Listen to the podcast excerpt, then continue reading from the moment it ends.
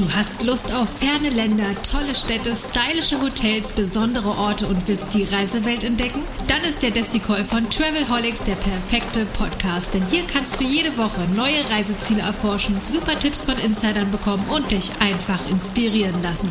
Im Travelholics Desticall gibt es genau das und noch mehr. Kostenlos, bequem und gut gegen Fernweh. Und jetzt startet deine Reise im Ohr. Hör dich einfach weg. Ready for take off. Decided to take a walk, lo and behold, cabin in the water. Yes, the mistress of the National Park, Mr. Bartos said it was a rumor. She decided to take a walk, lo and behold. Herzlich willkommen zurück zum Travelholics Testicle und an der Musik haben die geneigten Zuhörer sicher schon erkannt. Es geht wieder nach Costa Rica, wieder nach Mittelamerika in dieses wunderschöne Land zwischen den zwei Ozeanen. Mein Name ist Roman Borch und ich habe heute eine Premiere, weil ich glaube, ich habe die am weitesten entfernteste Gesprächspartnerin, die ich jemals in einem Travelholics Podcast hatte. Ich sage ganz herzlich Hallo nach San Jose in Costa Rica äh, zu Mareike Wielens. Hallo, Mareike. Hallo Roman, ja, äh, schöne Grüße aus Pura Vida, Costa Rica und ich freue mich total, dass ich dabei sein darf. Ich freue mich auch und muss natürlich zuerst fragen, ah, was machst du da und oder vielleicht die zweite Frage, was machst du da? Die erste ist, wie bist du da hingekommen? Ja, wie bin ich nach Costa Rica gekommen? Ähm, das erste Mal Costa Rica tatsächlich war im Jahr 2007. Das war ein Jahr Auslandsaufenthalt und hat mir total gut gefallen, konnte da schon so ein bisschen in die Tourismusbranche reinschnuppern. Bin dann zurück nach Deutschland, Gangwerdegang, studiert, gearbeitet, aber es, es war dann doch irgendwie immer, ja, nochmal zurück nach Costa Rica, auch dort zu arbeiten, zu leben. Und dann war es im Jahr 2013, äh, dass ich die Möglichkeit bekommen habe, ja, einen Job in der Tourismusbranche anzunehmen. Und das habe ich gemacht. Sprich, seit, äh, ja, mehr als acht Jahren bin ich jetzt in Costa Rica und gestalte individuelle Rundreisen, Traumreisen für Costa Rica und mit äh, ja viel Herzblut dabei. Äh, sollte genau. man vielleicht wissen, du bist dann aber jetzt nicht bei einem Reiseveranstalter im klassischen Sinne, sondern du bist dann also eher Travel Designerin im ja, im DMC-Bereich oder ja, also du ihr genau, verbietet genau. Also diese Produkte mehreren Leuten an. Genau, das ist richtig. Also ich arbeite in der Zielgebietsagentur Travel Excellence und äh, wir spezialisieren uns auf individuelle Rundreisen, sei es im FIT-Bereich, im Gruppenbereich oder auch im Incentive-Bereich. Okay, also die Show Notes, die werden sicher auch den Link zu eurer Homepage umfassen und dann kann man sich da gerne auch noch ein bisschen informieren, was dann Travel Excellence so macht und äh, was du da im Speziellen so anstellst und anbietest und so weiter. Aber heute wollen wir ein bisschen mehr drüber reden. Ich habe heute den Schwerpunkt in dieser Episode mal gesetzt auf das Thema Natur- und Outdoor-Erlebnisse. Costa Rica ist ja, wie wir in der ersten Episode, die schon on air ist, von äh, mit Tina und Carmen erfahren haben, ein sehr, sehr vielfältiges Land und und äh, setzt auch Maßstäbe, würde ich schon sagen, im Bereich Sustainability, also in der Nachhaltigkeit, auch gerade in der Entwicklung des äh, Tourismus und der touristischen Produkt- und Infrastruktur. Ist also durchaus spannend, aber lass uns erstmal ein bisschen darüber reden, wenn du jetzt so einem Costa Rica Newbie wie mir, weil ich war tatsächlich noch nie dort, ich muss das unbedingt ändern, äh, wenn du einem Costa Rica Newbie erklären würdest, ähm, was erwartet mich im Bereich Flora und Fauna, also Natur und Erlebnis in Costa Rica. Worauf kann ich mich freuen? Gibt es da so Highlights, die man unbedingt äh, besuchen und erleben sollte? Ja, absolut. Also du bist natürlich auch herzlich willkommen in Costa Rica. Wir freuen uns, wenn du herkommst. ähm, ja, es gibt natürlich super viele Highlights in Costa Rica. Ähm, die Natur spielt ein ganz großer Punkt. Unsere wahnsinnige Biodiversität. Costa Rica äh, beherbergt fünf Prozent der weltweiten Biodiversität. Und äh, das ist dank der vielfältigen ähm, ja, Landschaftskulissen. Ne? Wir haben ja auch verschiedene Klimazonen in Costa Rica und das streckt sich dann von Nebelwald zum Trockenwald, zum Regenwald und die Vulkane und die Strände und also wirklich eine absolute Vielfalt und ähm, das Schöne ist einfach, äh, jeder Reisende, jede Person kann sich, sag ich mal, auf das konzentrieren, was ihn am meisten interessiert oder wo er am meisten drauf Lust hat. Aber ganz klar, Highlights sind die Naturparks, also die Nationalparks. Ähm, Dann Wildlife, also spezielle Tierbeobachtung, sei es äh, die Wahlbeobachtung, Vogelmigration oder auch die Eiablage ähm, der Schildkröten. Und dann natürlich die Affenarten und Faultiere, also die, die, die Fauna natürlich. Und ähm, ja, Aktivitäten ist natürlich ein Abenteuerspielplatz, sag ich mal. Auch da findet jeder einfach was für sein Interesse. Das fängt an bei leichten Wanderungen von, ich sag mal, eineinhalb Stunden, zwei Stunden bis hin zum Trekking und dann auch das Rafting oder das Abenteuer Canopy. Hm. Also wirklich, äh, es ist schwierig, das zusammenzufassen, weil es einfach so vielfältig ist und da kommt es dann wirklich auf Kundeninteresse an, äh, was er gerne erleben möchte. Und daraufhin äh, wird dann eben, ja, werden halt Rundreisen gestaltet. Mhm. Großartig und das Ganze natürlich mit relativ kurzen Wegen, weil das Land ja jetzt nicht so riesig groß ist. Das heißt, ich habe sehr viele tolle Attraktionen und Erlebnisse auf sehr kleinem Raum. Klein natürlich immer noch im, ja, im, in einem gewissen Maßstab, aber schon. Und ich würde mir mal drei rauspicken, die du jetzt gerade schon mal genannt hast, wo ich finde, das sind so die, ja, die gehören so auf die Bucketlist eines Reisenden. Zum Beispiel das, also wovon viele Menschen ja träumen, neben dem Faultier, was ich ja immer großartig finde, und den Affen, die ja so meine Lieblingstiere sind neben den Papageien, aber mhm. äh, die Wahlbeobachtung. Wie kann man das erleben? Äh, was ist da besonders? Äh, was sollte ich wissen und wie einfach ist das? Mhm, was genau, ist der also Zeitraum? Wann sehe ich die? Ja, ganz interessantes Thema, Wahlbeobachtung. Äh, da gibt es tatsächlich ein paar Punkte, die man wissen sollte, um eben auch gute Chancen zur Wahlbeobachtung zu garantieren, sag ich mal, wenn man das überhaupt so sagen darf, weil es natürlich immer ähm, Natur, man kann es nicht planen. Aber wichtige Punkte, die man wissen sollte, es gibt zwei äh, Saisons für Wahlbeobachtung. Die sind aufgeteilt von, die besten Chancen sind so Juli bis Oktober und dann gibt's einmal die Monate Dezember bis März. Genau. Das heißt, sie also schwimmen also dann immer dran vorbei und dann kann man sie beobachten. Wie funktioniert das? Also wie muss ich mir das vorstellen? Das ist sicher auch nachhaltig und aufs Tierwohl bedacht natürlich, aber gibt es dann kleine Boote, große Boote? Ist das ein Vergnügungspark oder ist das individueller? Wie kann sich der Reisende das vorstellen? Genau. Genau, es gibt dann verschiedene Regionen und ein Hotspot, sag ich mal, ist der Nationalpark Bahia Ballena. Ähm, das ist ein sehr guter Ort, um halt solche Wahlbeobachtungstouren durchzuführen. Und das Interessante ist auch, die Form des Nationalparks Bahia Ballena ist wie eine Walflosse. Also das ist äh, nur so ein kleiner, äh, so eine kleine Nebeninformation, ganz spannend. Ähm, genau, und dann ist es so, dass man eine, äh, ja, man würde eine Bootstour buchen und da ist es auch eben ganz wichtig, dass so wie die Veranstalter oder wir als Zielgebietsagentur oder auch Reisende, die ja eigenständig nach Costa Rica kommen, dass man damit ähm, Touranbietern zusammenarbeiten, die dann auch nachhaltig ähm, ja aktiv sind. Ne? Also ähm, man bucht dann eine Tour und äh, man fährt dann aufs Meer raus und ja, die Tour dauert dann vielleicht so zwei bis drei Stunden und ähm, dann ist es eben so, die, die Local Guides und auch der Bootsfahrer, die achten dann darauf, dass man den Tieren auch nicht zu nahe kommt. Also es gibt ganz strikte äh, Regulierungen, welche auch von Costa Rica festgelegt sind, von unserem Nachhaltigkeitszertifikat. Ähm, und damit wird eben garantiert, dass, äh, ja, dass das eine gute Harmonie zwischen Wahlen der Natur äh, die Kunden, die die Wale auch beobachten möchten und äh, ja, dass man denen nicht zu nahe kommt und das alles halt auch nachhaltig eben durchführt, ne? weil man möchte, dass was man nicht möchte, ist, dass man die Wale während des Naturakts, sag ich mal, stört. Ähm, genau, weil man auch immer noch die Natur natürlich respektieren muss. Genau. Und da ist eben, wie gesagt, Bahia Ballena ein sehr guter Ort. Und dann gibt's auch noch die, äh, noch ein bisschen weiter südlicher, gibt's noch die ähm, bei Corcovado gibt es dann noch, äh, oder auch Golfo Dulce, da gibt es noch Möglichkeiten, Wale zu beobachten. Genau.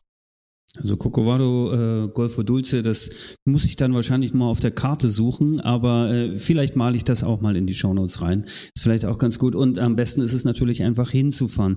Hast du denn dieses berühmte Foto von der Walflosse schon geschossen? Gibt es das schon?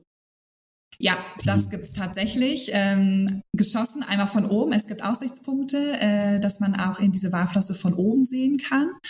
Oder eben auch, äh, man kann dorthin wandern. Ne? Und dann ist es eben nach Gezeiten, ob Ebbe oder Flut, hat man eben die Möglichkeit, auch bis zu dieser Walflosse zu wandern. Wenn eben je nach Meeresspiegel, wenn es eben zu hoch ist, der Wasserstand, dann kommt man natürlich nicht bis zu dieser Walflosse. Aber ähm, ähm, ja, das ist eben Teil von diesem Nationalpark, dass man dort entlang wandern kann, entlang des Strandes und dann hin bis zur Walflosse. Mhm. Ja, groß. Ein anderes Thema, was ich, was du auch ganz kurz erwähnt hast, du hast einfach so nebenbei gesagt und wahrscheinlich ist das auch ein ganz großes Highlight sogar weltweit, diese Schildkrötenwanderung zur Eiablage. Davon habe ich mal, ich glaube, ich habe mal eine Reportage darüber gesehen, dass das ist wohl ein sehr einzigartiges Erlebnis. Wie, wann und wie findet das statt? Ja, also es ist wirklich absolutes einmaliges Erlebnis. Ich habe es selber auch schon ein paar Mal erlebt und äh, jedes Mal denke ich wieder so, wow, was, was für ein Akt und wie toll, dass man das beobachten darf. Ähm, es gibt verschiedene Orte in Costa Rica, aber auch hier ähm, sollte man sich bewusst sein, dass man nachhaltige Projekte unterstützt oder auch Aktivitäten, ne, also nachhaltige ähm, Schildkrötenbeobachtungsaktivitäten bucht. Und ein bekannter Ort dafür und wo die Chancen auch wirklich sehr gut sind, ist der Nationalpark Tortuguero. Das ist an der nördlichen Karibikküste. Und äh, beste Monate dafür sind Juli, August, September. Das sind die Monate, an denen die Lederschildkröten an den Stränden von Tortuguero kommen. Und dann kann man eben abends ähm, mit der Lodge, wo man übernachtet, sag ich mal, oder auch mit, äh, mit dem lokalen Guide, ähm, die ja, Schildkrötenbeobachtungstour buchen. Und was eben da auch wichtig ist, dass man auch in diesem Fall, äh, man darf keine ähm, Taschenlampe nutzen, also man darf die Schildkröten nicht, äh, nicht beleuchten, nur mit äh, Infrarotlicht. Das haben aber dann die Guides werden das machen, damit man eben auch ein bisschen was sieht. Man darf, wenn man fotografiert, also wenn man fotografiert, darf man kein Blitzlicht nutzen, man muss sich schwarz kleiden und das ist alles, das dient alles dazu, dass eben die Schildkröten während des Prozesses und wenn sie wieder zurück zum Meer laufen, dass die nicht die Orientierung verlieren, ne? weil das ist, kann dann, ähm, ja, das ist dann halt, ähm, ja, eher das wäre natürlich ein negativer Effekt und da ist es eben wichtig, dass man auf solche Regulierungen achtet. Genau, und dafür ist eben der Nationalpark Tortuguero ein sehr guter Ort. Ähm, es gibt noch weitere Projekte, das sind eher so Volontierprojekte, sag ich mal, auch so im, im Süden, zum Beispiel südliche Pazifikküste Corcovado, wenn man halt jetzt wirklich Interesse hat, aktiv zu helfen, also nicht nur zu beobachten, sondern auch zu helfen. Da gibt es dann verschiedene Projekte, wo man dann für mehrere Tage oder Wochen dann sein kann. Mhm. Oder ähm, auch an der nördlichen Pazifikküste gibt es auch den Strand Camaronal zum Beispiel. Da kann man auch Schildkröten beobachten zu speziellen ähm, Monaten. Und was ganz bekannt ist, also auch weltweit bekannt ist, ist die, äh, ja, die sogenannte Arribada, so nennen wir das auf Spanisch hier in Costa Rica. Das sind die Schildkröten am Strand Ostional. Das ist, wenn Hunderte oder sogar Tausende von Schildkröten an Land kommen, auch tagsüber. Und dann eben, da findet dann diese Eiablage statt. Und äh, das ist aber für Reisende, sag ich mal, wenn man das beobachten möchte, ist das ein bisschen komplizierter, weil das ist abhängig vom von Mondschein und es ist eben dann schwierig zu kalkulieren. Ja? Und was da auch wichtig ist, bei Playa Ostional, da wird auch alles ganz strikt reguliert und man darf das auch nur mit lokalen Guides-Unternehmen durchführen. Also ist es nicht möglich, dass man das irgendwie eigenständig macht, eben aus Respekt zur Natur und auch zur Unterstützung der Local Guides, der Erfahrung. Genau.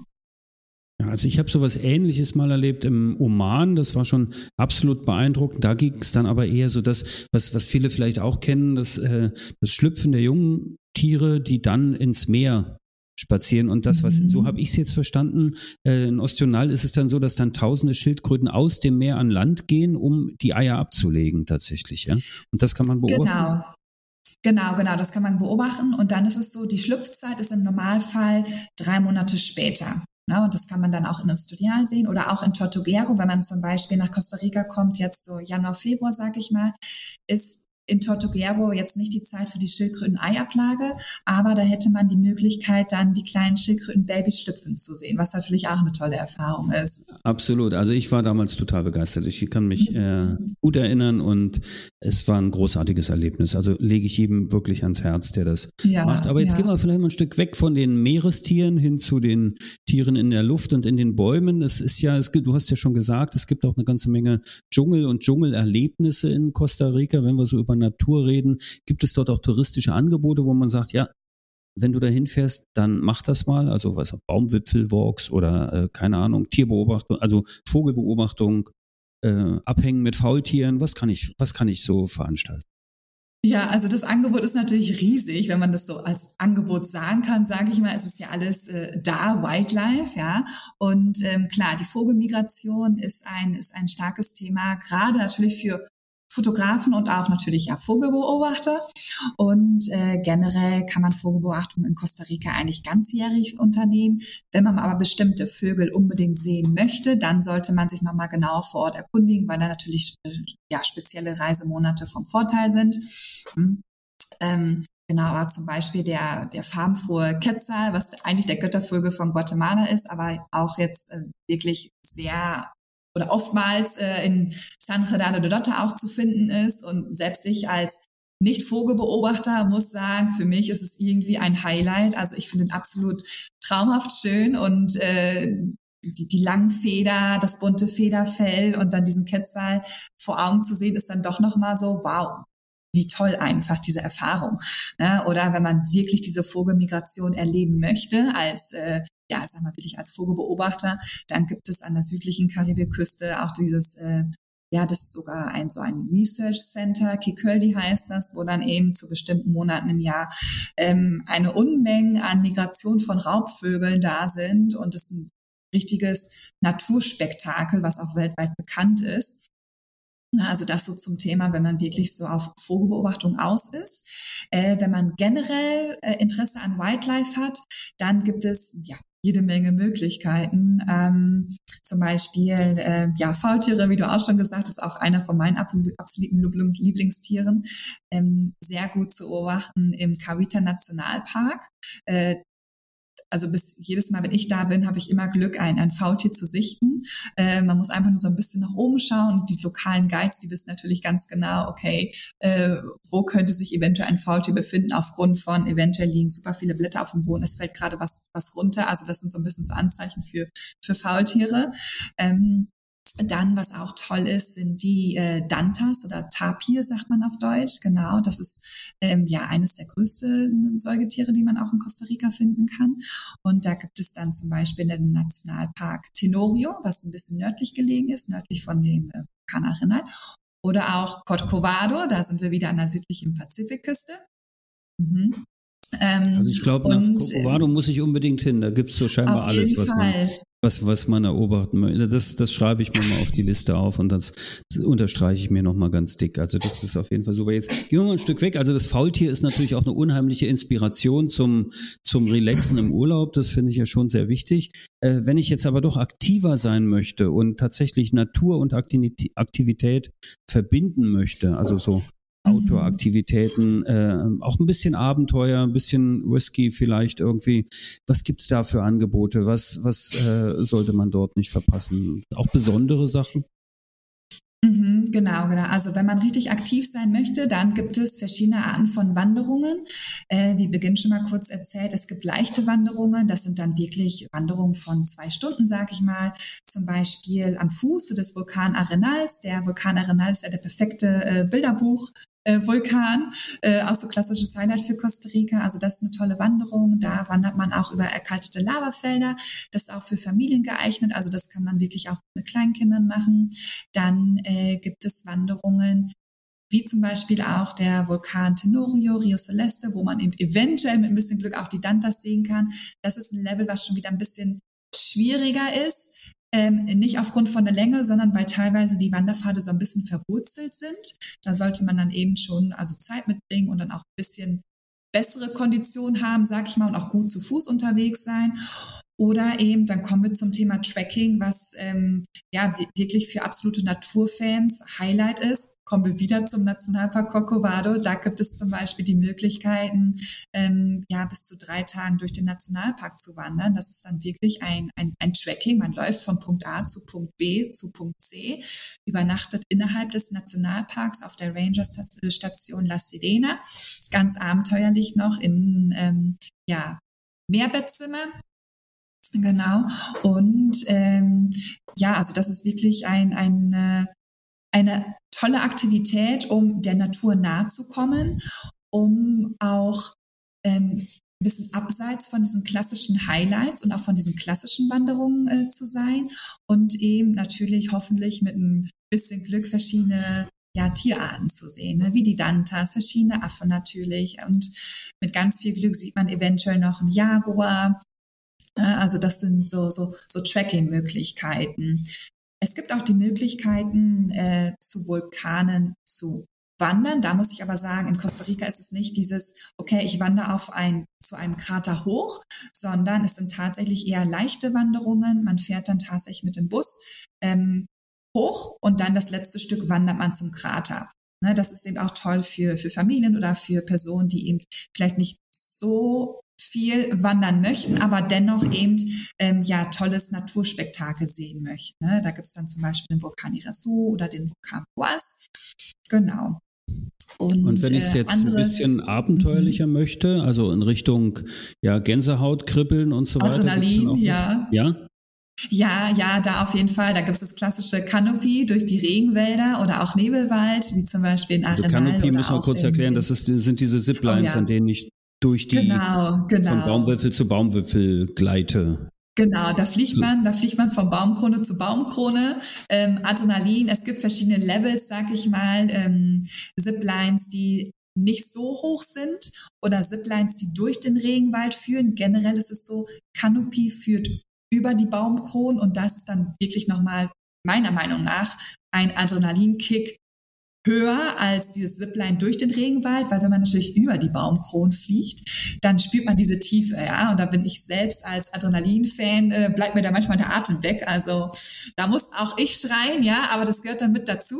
Also unbedingt für Abenteurer. Dann, äh, was ich auch liebe, ist das, das Rafting. Also es gibt verschiedene. Okay, ich kann raften in, in Costa Rica. Okay. Mhm, mh, genau, also da gibt's wirklich ähm, bekannte Rafting-Flüsse, die auch weltweit bekannt sind. Zum Beispiel der Fluss äh, Paquade. Äh, absolut landschaftlich, super schön. Äh, da gibt es sogar auch teilweise ein, ein Stück, da ja, raftet man durch einen Canyon, ist aber eher ruhiger Teil und dort kann man dann auch schwimmen. Ne? Das sind ein paar Meter, wo man dann auch wirklich im Fluss schwimmen kann. Und ähm, es zieht sich aber bis zum Rafting Level 4. Sprich, da muss man wirklich schon äh, ja ein Adrenalinfreund sein und auch offen für Abenteuer sein und auch offen dafür sein, dass man auch tatsächlich im Fluss reinfallen kann. Ne? Also das muss man auch, das muss man sich bewusst sein.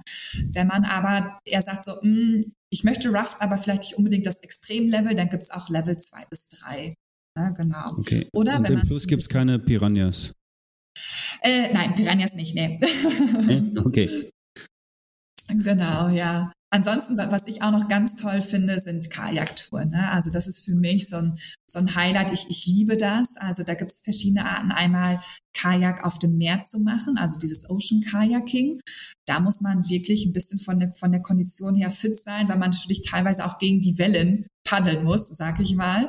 Oder dann gibt's auch das Kayaking durch Flüsse, durch die Mangroven. Und da ist dann eben die Idee, auch der Natur noch mal näher zu kommen. Ne? Also zum Beispiel Nationalpark Tortuguero kann man durch die, ähm, durch die Kanäle auch per Kajak ich sag mal, auf die Pirsch gehen. Oder äh, es gibt verschiedene Mangroven, ähm, wo man dann eben mit dem Kajak entlang paddeln kann. Ne? Das ist für mich immer noch ein ganz tolles Highlight, weil man einfach so, es ist ruhig und man kann die Natur auf sich wirken lassen und einfach genießen. Ja.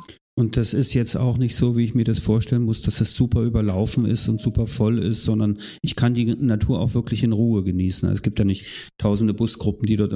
Costa Rica ist ja sowieso ein Ziel, wo eher Kleingruppen unterwegs sind oder auch Individualisten. Das haben wir in der ersten Episode schon besprochen, dass es auch gut für Individualreisen ist oder eben für kleinere Gruppen. Da gibt es ja auch in Deutschland im Markt etliche Veranstalter, die das anbieten und sehr schön machen. Und da habe ich dann tatsächlich auch die Möglichkeit, solche Aktivitäten mit zu buchen oder einfach äh, mit zu erleben. Aber ich kann es auch einfach als Individualreisender relativ unkompliziert selbst machen, ja? Genau, genau. Also ähm, zu dem Thema Costa Rica ist kein Ziel für Massentourismus. Ähm, genau, weil ja, ich glaube, 85 Prozent der Hotels sind unter 30 Zimmer, was eben für sich spricht, dass Costa Rica nicht dafür strukturiert ist, große Gruppen zu, ähm, zu erhalten. Die gibt es natürlich, aber ist nicht, ist nicht der Normalfall. Und diese Aktivitäten, wenn ich die jetzt zum Beispiel, ähm, ja, die werden normalerweise mit einem lokalen Guide gebucht und das sind dann kleine Gruppen. Ne? Also das meistens beginnt das mit vier Personen und dann sind vielleicht bei so einer Kajaktour vielleicht Vielleicht ist es eine Gruppe von zehn Personen, das ist schon viel für eine Kajaktour. Ne? Also äh, sprich, man ist wirklich, wenn man so eine, wir nennen das so diese Seed-In-Aktivitäten, wenn man so eine lokale Tour bucht, dann ist es wirklich mit, mit, mit wenigen Personen, um dann eben auch die Natur zu genießen. Und da kommen wir auch wieder zum Thema Nachhaltigkeit. Das ist alles so ein bisschen strukturiert, reguliert, dass man eben nicht einen Nationalpark oder den Fluss mit äh, 50, 60 äh, Personen in einer Gruppe auf einmal besucht. Ne? Ja, und genau. muss man ja auch sagen, es gibt 30 Nationalparks, glaube ich, in Costa Rica. Das ist also Richtig. Also äh, das heißt, es verläuft sich ohnehin ein bisschen und die Gästezahlen sind ja auch nicht vergleichbar mit, mit Zielen, die wir jetzt hier aus dem Mittelraum, Mittelmeerraum kennen oder, oder so. Das ist ja ohnehin schon ein bisschen anders. Ne? Genau, genau, richtig. Also es verläuft sich. Ähm, es gibt ja auch einfach super viel zu sehen in Costa Rica, das muss man ja einfach sagen. Ähm, es ist natürlich die klassischen Highlights wie der Nationalpark Tortuguero oder auch der Vulkan Arenal, der Nebelwald Monteverde und der Nationalpark Antonio. Das sind so diese klassischen tollen Highlights, die auch wirklich äh, super, super schön sind. Klar, da muss man sich in der Hochsaison oder auch gerade äh, die, die Peak Season, die Weihnachtszeit oder auch Osterwoche, da muss man sich eben auf mehr Reisende einstellen. Ne? Also das ist ganz klar. Aber auch da, es verläuft sich sich. Ne, das ist das Schöne dabei. Ja. Nun bin ich also unterwegs gewesen nach Costa Rica und ich bin in diesem Land unterwegs und ich habe jetzt schon äh, an der Zipline gehangen und ich habe äh, die Schildkröten beobachtet, die Wale beobachtet, ich war Kajak fahren und so weiter und dann bin ich doch inspiriert vom Faultier und möchte mich einfach irgendwo an den Strand legen. Jetzt haben wir zwei Ozeane, großartige Strände wahrscheinlich. Was sind denn so deine Top 3 Empfehlungen an jeder Seite, also an jeder Küste, die man äh, besser nicht verpassen sollte? Oh, schwierige Frage, mich da zusammenzufassen. Aber Karibikküste. Äh, ja, also Karibikküste fällt mir einfach, ähm, um am Strand zu legen, ist es tatsächlich die südliche Karibikküste, da haben wir Porto Viejo oder auch Cavita. Wenn man sich auf Faultiere konzentriert, absolut Cavita. Wenn man sich auf Strand konzentriert, für mich ein absoluter Traumstrand Karibikküste ist Punta Uva. Ähm, genau, das ist wirklich einer meiner Lieblingsstrände, muss ich sagen. Ähm, dann Zentralpazifikküste, für mich die Region Uvita aufgrund der Kombination von Regenwald und Stränden und einfach, es ist noch nicht so äh, touristisch besiedelt wie andere Regionen. Die Strände in Uvita sind ähm, ja, sind nicht unbedingt die schönsten, muss ich sagen, aber es gibt verschiedene Strandabschnitte, zum Beispiel auch Playa Arco. Für mich toller Strand, wenige Leute und äh, es macht einfach die Region. Und äh, nördliche Pazifikküste, da wird es tatsächlich schwierig, weil es gibt so viele verschiedene Strände, das ist der Wahnsinn. Also Costa Rica hat ungefähr 200 verschiedene Strände.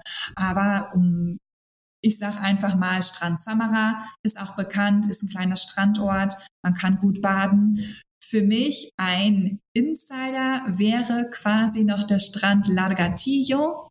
Falls Leute sich das jetzt mitschreiben möchten, ein absoluter okay, Insider. Largatillo ist ab sofort kein genau. Insider mehr. kein Insider mehr, nein. Es gibt dort auch ein, zwei Unterkünfte. Liegt in der Nähe von Playa Avellanas, um das noch so kurz zu sagen. Okay, also der, der findige Urlauber und Reisende wird diesen Strand vielleicht entdecken und äh, dann wird es trotzdem noch nicht so voll sein und trotzdem schön sein. Ja, großartig. Also auch Auf das ist, das ist äh, vielleicht ein guter Hinweis, auch tatsächlich an die äh, Leute, die jetzt beruflich diesen Podcast hören und in der Reiseberatung und in der Reiseinspiration unterwegs sind und sagen, genau diese Insider-Tipps, die sind ja auch wichtig und die sollte man ja auch gut vermitteln können. Übrigens nebenbei nur mal, äh, wer noch mehr Insider-Tipps und, und auch Informationen zu Costa Rica braucht, der kann natürlich auch gerne auf die Plattform Pura Vida Uni University gehen, die von GZE bereitgestellt wird. Auch dieses verlinke ich dann wieder in den Show Notes und kann sich dort jede Menge Infos zu Costa Rica runterladen, anschauen, Bilder, Texte und so weiter benutzen, Videos anschauen. Ist vielleicht auch noch ein Hinweis, wenn jetzt nicht alles in diesem Podcast rübergekommen ist, weil wir haben ja noch nicht unbegrenzt Zeit für dieses tolle Gespräch, was mir sehr viel Spaß macht, Mareike. Aber vielleicht zum Schluss noch mal eine Sache. Es, äh, wir nehmen ja gerade auf, also jetzt ist der 4. März 2022. Äh, in, in der Welt ist Chaos, aber äh, trotzdem gibt es ein paar Dinge, die sich verändern, die zum Guten sich verändern und das auch in Costa Rica. Ne? Also zum Thema Pandemie und Regelungen sollten wir vielleicht auch noch mal ein kurzes Update geben zum Schluss.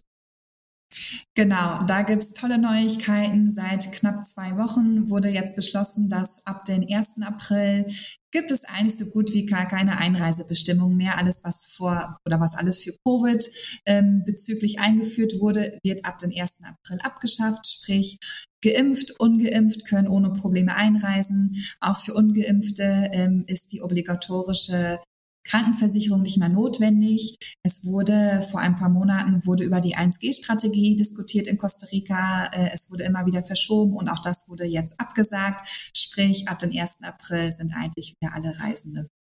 Herzlich willkommen in Costa Rica.